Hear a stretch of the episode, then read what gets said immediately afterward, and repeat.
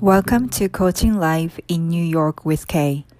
ニューヨークからお届けするコーチングライブポッドキャスト番組へようこそ私が番組ホストのコーチ K です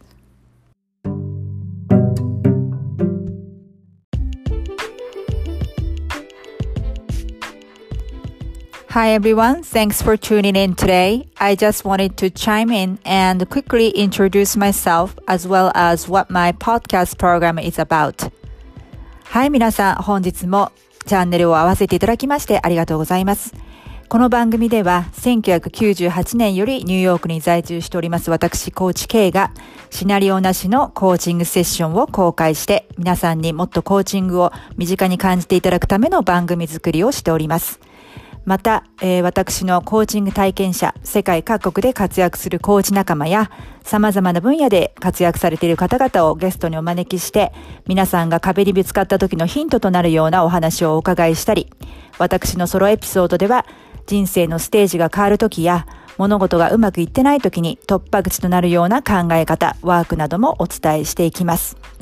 生活クオリティ向上コーチ、夢の実現が加速する環境デザイナーとして、キャリア、起業、人間関係、グローバル public speaking、ライティング、海外、英語、フィットネス、美容、メイク、ファッション、本の世界、スピリチュアルな世界と目標達成率100%の実績から皆さんをサポートしております。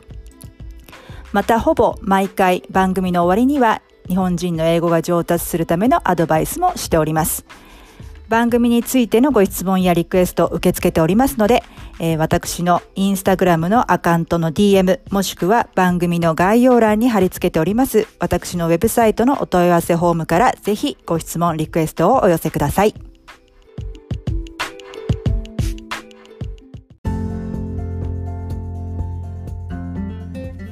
皆さん、こんにちは。えー、今日はですね、あのー、先日、えー、インスタのストーリーズで、あのポッドキャストの番組で、えー、取り上げてほしい、えー、トピック、お悩み、ご質問を募集させていただいたところですね、えー、いくつか、えー、リクエストをお寄せいただきましてありがとうございます。えー、その中でですね、えー、いつもご愛聴いただいているフォロワーさんの一人から、えー、パラレルシフトの移行についてもっと詳しく知りたいっていうリクエストをいただいたので、えー、ちょっとそれについて今日はお話をしたいと思います。えー、っと、数週間前っていうかもう多分去年ですけれども、えー、っと、一度パラレルワールドを瞬時に移行する仕組みについてという、あの、EGTV で、えー、IGTV ですね、ごめんなさい。IGTV で、あの、インスタで投稿したことがあるんですけれども、えー、ちょっと、それを、その、その話題を、えー、詳しくお話をしたいなと思います。これ最近というか、ここ数ヶ月、うん、まあ去年、一昨年ぐらいからハマっていて、そうですね、多分2010、9年ぐらいからハマっている私の、えー、トピックなんですけれども、えっ、と、実はですね、コーチングというのは、パラレルシフトを加速させるためにすっごい役立つんですね。えー、これはどういうことなのかっていうのは、まあ、追ってお話をさせていただきたいと思うんですけれども、えー、皆さんもね、パラレルワールドっていう言葉はもう一度くらいは聞いたことがある方の方が多いんじゃないかと思います。で、よく言われてるのは、あのー、これは IGTV の投稿でもお話したんですけれども、えー、もう自分が想像できるパラレルワールドっていうのはもうすでに存在しているということなんですよね。で、えー、っと、私たちが今見えてる世界っていうのは、今今のバージョンの自分が見えてる世界で、えー、別バージョンの自分がいくつものパラレルワールドに無数に存在しているっていうふうに、あの、想像してみてください。これかなりマニアック、え、兼ちょっとスピリチュアルな話になってくるので、あの、皆さんについてきていただけるかどうかちょっと不安なんですけれども、えっと、それで、えー、自分が要は変わると、えー、その瞬間に、えー、パラレルワールドも変わる。だから周りに見えてる人っていうのは、えー、実は自分が作り出している映像に過ぎないんですね。え、あの、バシャールって皆さんご存知の方多いと思うんですけれど、宇宙存在ですよね。え、その方もおっしゃってますけれども、結局その、えー、全てが自分で作り出した映像、えー、で、えー、自分以外は全て映像だと、この世界はね。で、結局この一人一人が一人一人の宇宙を持っていて、えー、それはまあ人間もそうだし、動物もそうだし、植物もそうなんですけれども、everyone and everything has its own universe っていう感じで、そのユニバースに、えー、存在しているのって自分実は一人なんですね。で、これは、あの、IGTV じゃなくて普通の、えー、ポス、あの、投稿で、えー、インスタに投稿したことあるんですけれども、その、かごめかごめっていう歌があるじゃないですか。あれの真実っていうのは、あの、ちょっとクリーピーな歌なんですよね。だからあれは、どなたが作ったのかわからないですけど、本当にその、宇宙人的な人が昔の方が多かったんじゃないかなと思うんですね。ちょっと話それちゃいますけど、例えば私がすごくもう一つのオタク分野であるその創始の世界っていうのは、えー、あの頃の春秋戦国時代の今から何ですかあの3000 200年以上前のあの時代の思想、中国の思想家たち、で、日本で言うと多分縄文時代っていうのが多分一番神とあの、つながっていた時代だと思うんですよね。だから、ある意味私たちは going backwards っていうか、で、またそれでそのワンネスを戻る、ワンネスを思い出すためにまた戻っていってるってなんかそういうイメージがあるんですね。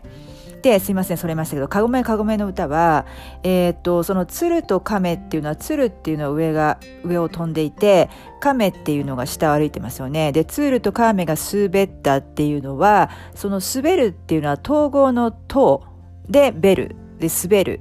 えー、要は、神である存在と、えー、神である存在の自分と、まあ、地上にいる自分っていうのが統合する。だから本来の自分に戻るっていう意味で、で、後ろの正面だ、あれっていうフレーズがありますよね。で、後ろの正面って変だと思いませんか？考えたら。で、後ろの正面っていうのは、後ろ向いた時の正面って自分ですよね。で、要は、ちょっと、これに、これに気づいた時、あの、私はゾッとしたんですけど、要は、あの、この宇宙の仕組みを歌ってる歌なんですよね。うん、だからパラレルっていうのは無数に存在していて、いろんなバージョンの自分がそれぞれのパラレルに存在しているわけなんですよね。えー、で、えっ、と、常に私たちは選択をしていますよね。えー、その思い癖がいろいろあったりとかするかもしれないせんけれども、いつもの思考パターン、えー、で、えー、まあ、なんでしょうね、自分軸に沿ってない選択をしてしまうとか、自分軸の選択をするとか、あとは、あの、インスタの投稿でもお話ししましたけれども、その行動を変えることによって瞬時でパラレルえワールドってあのシフトできるんですよね。要は同じいつもルーティンを繰り返している限りは、その同じパラレルの、えー、時間軸を進んでいくだけなんですよね。ただ、あの、いつもとルーティンと違う行動をすると、その途端で例えばそのすぐ横のパラレルワールドにシフトできるわけなんですね。で、そのシフトしたパラレルワールドで、えー、その同じ波動で、えー、っと、なんでしょう、ちょっと波動の高い、えー、例えばパラレルワールドで、え、今度は、あの、自分の物語が展開していくっていう、そういうパターンで、あの、戻っちゃうこともありますよ。波動が下がると戻っちゃうこともあるんですけれども、もう本当にだからその違いっていうのはもしかしたら髪の毛一本分とかそのぐらいの小さなことなので、だから私たちは気づかないんですね。気づかないんですけど、えー、ちょっとした毎日瞬、瞬間瞬間、毎日どころかその瞬間瞬間の選択、考え方、えー、その、出してる波動によってパラレルをもうあちこち何度も移動して移行しているわけなんですよね。なので私たちはある意味全員タイムトラベラーなんですね。その時空を自由に移動してるわけなんです。で、ここであのよくあの質問があるのは、じゃあでも自分が移動して、えー、周りの人が自分が知ってる人でね、そのまた存在し続ける理由あ、理由っていうのは何かあ、どうしてかっていうことなんですけども、でも違うパラレルワードにシフトするっていうことイコール、あなたの波動が変わっていると、結局、この宇宙には自分一人しかいないので、自分が、あの、なんて言うんでしょう、えー、放映している相手もそのバージョンに、その、その、そのパラレルシフトしたえー、新しいパラレルワードのバージョンの相手に変わってるはずなんですね。で、えー、っと、大丈夫ですか？皆さん ?Are you following me? I hope so. あの、この映画、日本の映画見たことありますかね？スライディング・ドアーズっていう、もうね、すごい昔の映画です。というのと、えっ、と、バタフライ・エフェクトっていう映画、2本。えー何だかです似てるようなちょっと違うようなタイプの映画なんですけど面白いのでぜひ見てみてください、えー、ちょっとねバタフライエフェクトの方が重いです。でスライディングドアはあのグウィネス・パルトロウっていう女優さん。えっ、ー、と、 Shakespeare in Love とか、 Greatest Expectation、えー、すいません、あんまりちょっと日本語、日本で放映されていたか、その放題っていうのがちょっとわからないんですけども、あの、スライディング・ドアーズっていうのは、そのグエネス・パトローが、まあ、ロンドンかな？イギリスでその主人公で、で、ある日、その、通勤で帰る時の、えー、電車に乗り遅れたか、それともギリギリ乗れたかによって2つのパラレルで物語は移行していくんですね。で、これって本当にパラレルワールドっていう言葉がもう一般に話されるようになる何十年、何十年って言って大げさですかね。でも私がニューヨークに来てそんなに経ってない頃だと思うので、もう10年は経ってると思います。えー、短くても。えー、で、そのパラレルで、2つのパラレルでシフト、あの、物語が、あの、進んでいって、その電車に、えー、乗り遅れて、えー、次の電車で帰宅したパターンと、電車に間に合って帰宅したパターンで話が流れていきます。で、まあ最後まで言ってしまうと皆さんの見る楽しみがなくなってしまうと思うので、えー、ちょっと見てみてください。あの、もしね、あの、感想あったらぜひシェアしていただけたら嬉しいです。で、もう一人のバタフライエフェクトっていうのは、アシュトン・クッシャーかな？あの、彼が多分つく、まあ、演じてて作ったんだと思うんですけど、女優さんはちょっと誰だかわかんないです。で、これはなんかちょっと物語があのバックアンフォースするんですよね。なんかこの選択をしてこういうふうにここのあの時にこうにこの人にこう言ったらこの人の人生がこう変わってこういうふうに人生が進んでいってっていういうパターンででももしそういうふうに言ってなかったらっていうパターンでまたなんかねいろんなそのポイントポイントに戻ったり進んだり戻ったり進んだりするのであの、ちょっとわかりにくいかもしれませんけれども、あれを見たときは私は、ま、まだそのパラレルワールドとか、あんまりこのスピリチュアル系なこととか、この世の不思議とか宇宙の不思議についてあんまり興味なかったので、あの、疑問に思わなかったんですけど、えっと、あの映画を見たときに思ったのは、あなんか人間っていうのは本当にある一瞬の決断、えー、で、ここまで人生が変わってしまって後戻りができないんだなっていうか、あの、この人に言った一言とか、あの時、えー、に、け、あの、下した決断とか、えー、によって、どっちを取るかによって、ここまで人生が変わってしまうもんなんだっていうこと。だからそういうのは本当に慎重にしていかなきゃいけないなっていうふうに思ったんですね。で、多分映画もそれを伝えたかったんだと思うんですけど、でもここ最近私そのパラレルワールドとかパラレルシフト以降について興味を持ち始めていろいろ考えたことは、あのー nothing is final なんですね。っていうのは、あの、さっきもお話しましたけれども、パラレルっていうのはいつでも移行できます。すべてはあなた次第なんですね。なので、一回ちょっと、一度ね、あの、ちょっとその自分の意にそぐわない決断をしてしまって、そっちの方向に話が、人生が進んでいっちゃったとしても、いつでも変えられます。いつでも、あの、シフトできます。で、えー、じゃあどうやってそれは考えればいいのかと思うかもしれませんけれども、あの、例えばね、あの、テレビゲームのようなものだと思うんですね。テレビゲーム、言い方古いですからね。なんかゲーム、私あんまりゲームやらないんですけど、あのでも、あれって例えばコンピューターゲーム、将棋でもいいですよ。何でもいいですけども、あの、結局その人間対 AI じゃないですか。で、ってことは、その AI っていうのは、その人間のリスポンスっていうのを全パターンもう、その、なんていうの、CD ロム じゃないですか、そのコンピューターに全部組み込まれてるわけですよね、最初から。最初から。そうですよね。で、こっちがどう、人間がどう出てくるかによってリスポンスするじゃないですか。で、えっ、と、AI の方はそれ最初から分かってないわけですよね。私たちがどう行動するかっていうのは分から、あの、なんていうんです予測して、予測できないわけですから、その瞬間瞬間で。で、そういうことだと思うんですよね。あのー、なので、えっ、ー、と、その瞬間瞬間の行動、えー、決断、言動、波動によって、常にこう移動していけるっていう、そういうことだと思うんですよね。うん、で、すべての存在すでに、あの、パターンはすでに存在しているので、えー、自分の、えっ、ー、と、望むっていうか、その、想像できる、えー、自分の望むパラレルワールドにシフトしていくには、そこの、えー、パラレルワールドにいる、すでにいるであろう自分の波動とチューニングすればいいわけなんですね。で、あのー、多分そこの自分だったら、どう、あのー、この場合は決断するかな。この今のチャレンジをどう乗り越えていけばそこに行けるのかなって、その人と、あのー、自分とね、あの対話する感じっていうか、その、アドバイスを、えー、your future self に聞いてみる。っていうのもね、瞑想しながらっていうのもいいと思うんですよね。あの、だんだんちょっと危ない話になってきましたけれども、えっと、そういうことだと思うんですよね。で、なぜコーチングがそのパラレルシフトを加速するために有効かというと、結局そのコーチングっていうのは、あの、大きく言うと、the pursuit of human greatness だと思うんですね。で、私たちはコーチングによって、えー、人間のその greatness、えー、偉大さっていうのの、えー、追求を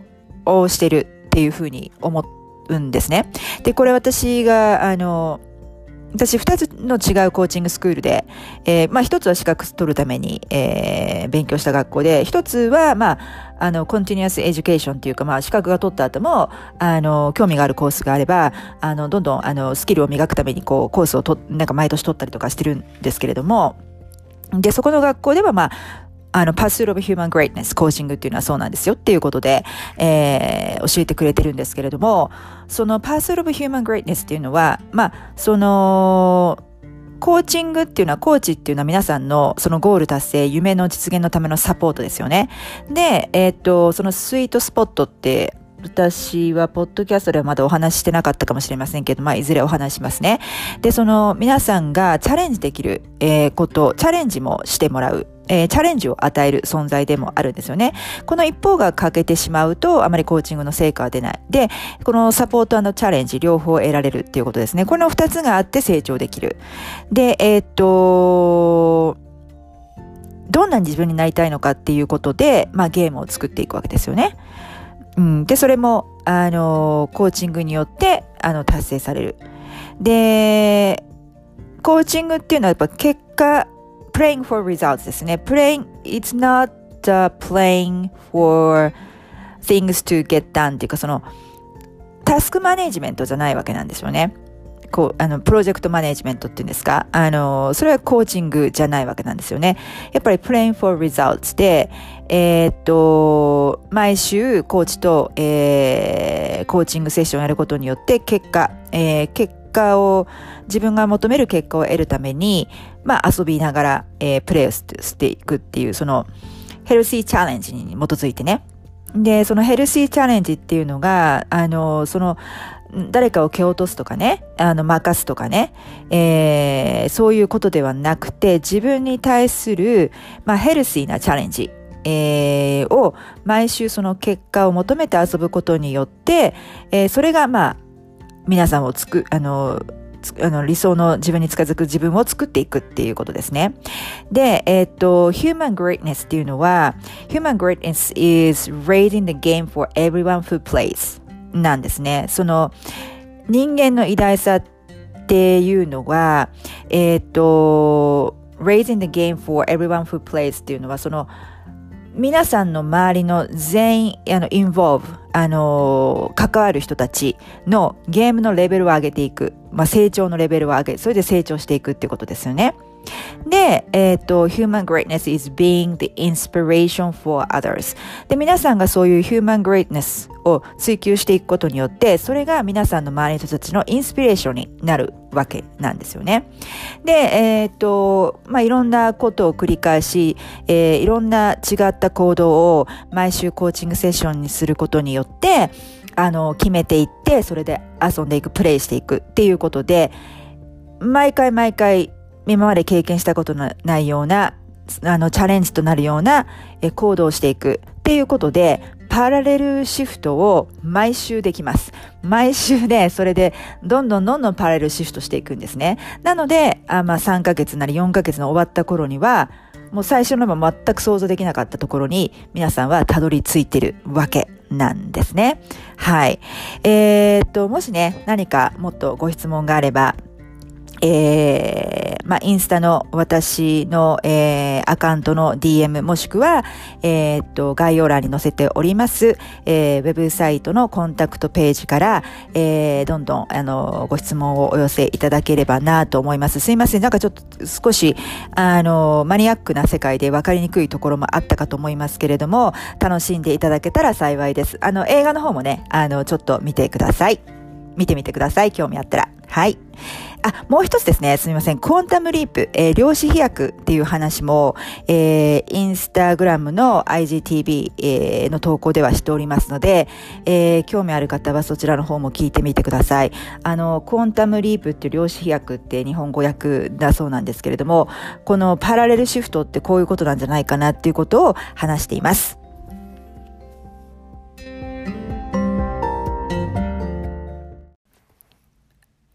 はい、すいません。えー、just quickly, I wanna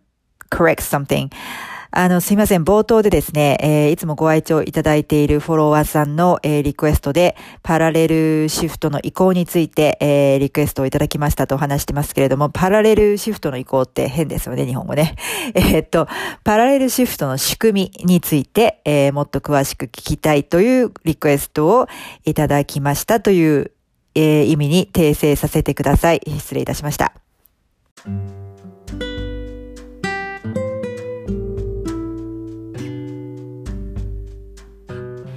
はい。ということで、今回のエピソードはいかがだったでしょうか、えー、もし共感していただけたり、えー、ためになった、または何か気づきがあったという方は、えー、ぜひ配信登録と、えー、高評価、レビューボタンを押してくださいね。えー、そしてお友達にもシェアしていただけると嬉しいです。えー、生活全般を相乗効果で一気に向上させたい方、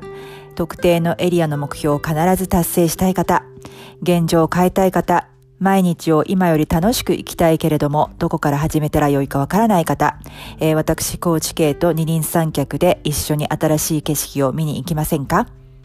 えー、無料体験セッションのお申し込みは、えー、番組の概要欄に、えー、リンクを載せておりますので、えー、ぜひそちらをご覧ください。え、そして今、え、自分らしく生きる7つの秘訣の無料冊子もプレゼントしております。え、そちらも合わせて、え、番組の概要欄をご覧ください。え、それではまた、ポッドキャストでお会いいたしましょう。コーチ K でした。Thank you so much for stopping by and sticking to the end of the show today. I hope you really enjoyed today's episode and come back and see me again in another episode. I can't wait to see you then. Bye.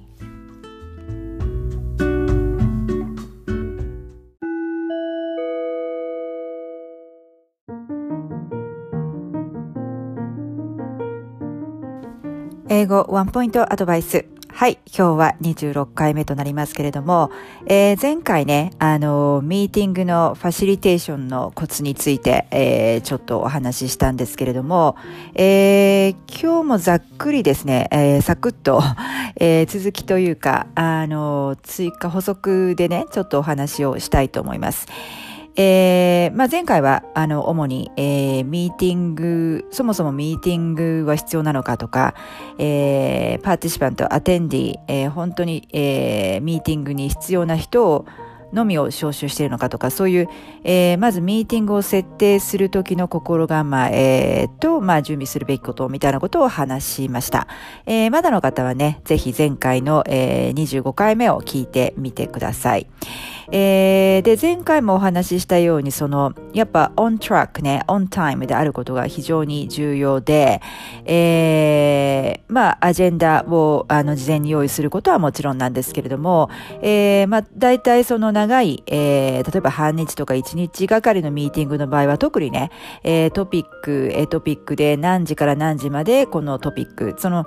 トピックごとにかか、あの、費やす時間っていうのを、えー、もう最初から予定してるっていうのはもう前提ですね。で、その、あの、時間からずれないようにする。で、えー、それだけ、あの、長時間のミーティングになって、あの、 attendee、あの、参加者の方が多いとですね、えー、まあ、おそらくその、インタラクションの多いミーティングっていうパターンは少ないと思うんですよね。で、これがまた、その、なんて言うんでしょうね、えー、ワークショップですとか、えー、私なんかが public speaking するときは結構、まあ時間がね、時間にやります、よりますよね。いただいている時間によって、えー、そしていただいている時間内で、えー、伝えたい、伝えるべき内容が、えー、いっぱいいっぱいの場合は、あの、もう駆け足でいかないといけないんですけれども、割と余裕がある場合っていうのは、あの、どんどん、あの、 participant を engage、えー、してもらうような仕組みに、えー、デザインしていきます。えー、 public speaking についてはね、また別途、えー、機会を設けて、えー、お話ししたいと思うんですけれども、ここはまあミーティングということで、まあ人数が少ないミーティングの場合は、とにかくその、えー、トピックからオフトラックにならないように、あの、常にあの意識してないといけないですよね。少人数になると、まあもうちょっとまた、あの、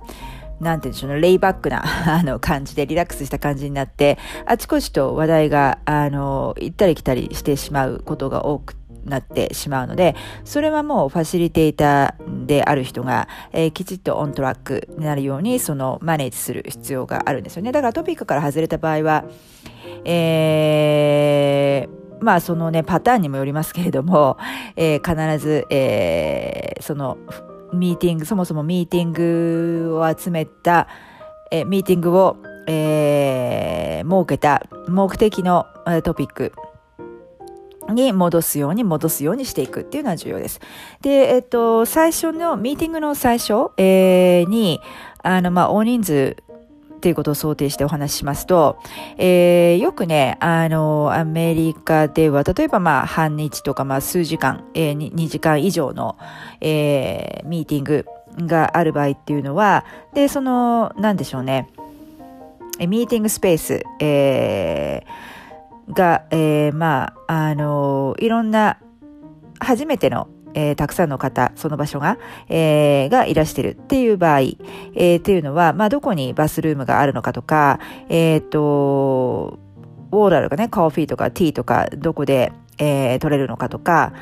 えー、まあ、休憩時間はあるのかとか、えー、まあ、ちょっとファミリアじゃないっていうか、馴染みがないファシリティの場合はね、皆さんそういうことをやっぱり知りたいと思うんですよね。その時に、あの、最初にね、let me begin with a few housekeeping items っていうふうに使います。ハウスキーピングっていうとね、通常イメージするのは、まあ、その、ホテルのハウスキーピング、ハウスキーパー、お部屋を掃除したりしてくれる方です、方たちですよね。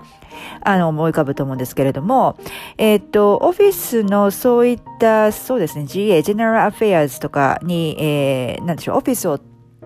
タイリーにキープする、えー、という意味合い、えー、とか、えー、そういうことに関わることに使うことがあって、よくミーティングの最初とかにも、えー、っと、そういうことを最初に伝えるために、housekeeping items っていうことを、えー、表現を使います。えー、なのでそこ、そこで、まあ、あの、コーヒーや水はどこで、えー、得られることができるのかとか、えー、トイレの場所はどことか、あの、バ、バスルームブレイクがあるのかどうかっていうことですよね。はい。で、ちょっとまあ、ハウスキーピングアイテムズとはちょっとずれますけれども、えー、やっぱり、あの、アテンディーの方、特にアメリカ人っていうのは積極的にまあ、いろいろ意見を言ったり、あの、質問したりする人が多いので、まあ、そういうタイプのミーティングでない場合、とにかくまあ、時間オントラックで進めなきゃいけない場合、えー、時間に制限がある場合っていうのは、えー、まあ、どういうふう、あの、いつ、あの、質問ができるのかっていうのはすごく、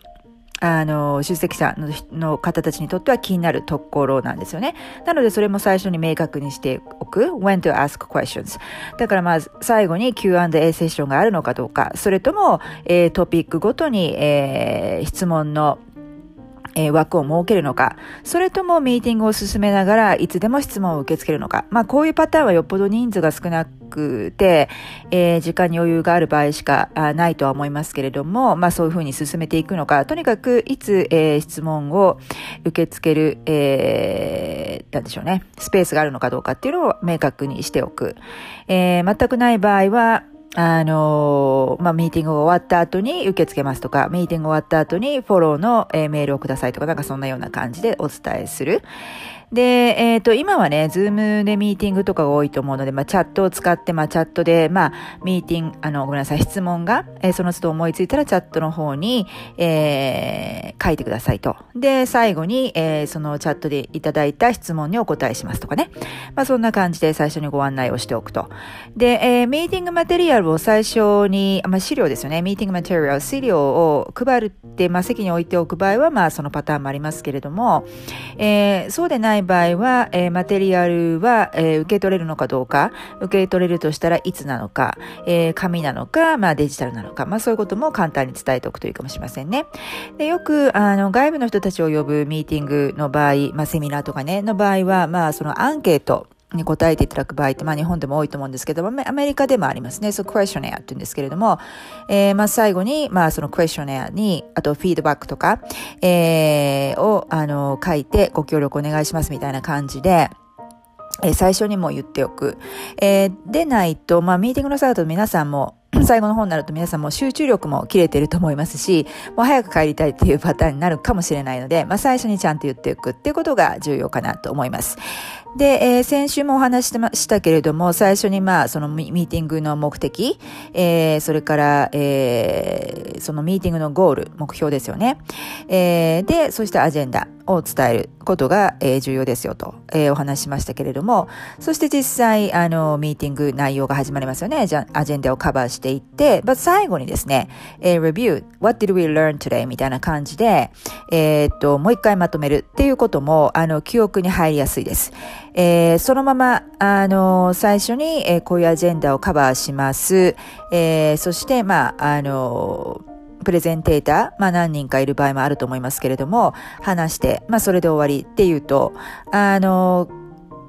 結構ね、人の記憶っていうのはそんな長く続かないので、もう一回、あの、復習しますみたいな感じで。えー、なので、えー、っと、オーバービューで最初に言って、えー、それが the first time でしょ？で、オーバービューで何、何のためのミーティング目的などを説明して、で、when you, then you talk about it でしょ？そのアジェンダを、えー、カバーしていく間に。それでまたレビューで what, do, what did we learn today? みたいな感じで you talk about again で3 times ね。で、これで記憶に残ってもらいやすくなります。で、まあ最後、もしそのミーティングでね、えー、これはまあ少人数のミーティングで、まああの、になるかと思いますけれども、えっ、ー、と、フォローアップアイテムを必ず、えー、クリアにしておくっていうことですよね。で、そのアクションプランが必要なのであれば、それもクリアにしておく。えー、それを、まあ、レビューの後にまとめるっていうのがいいかと思います。アクションプランね。誰がいつ何を、いつまでに何を、えー、アクションする、取る必要があるのかっていうことですね。はい。えー、という感じで、えー、今日もざっと話してきましたけれども、いかがだったでしょうか？えー、それではまたお会いいたしましょう。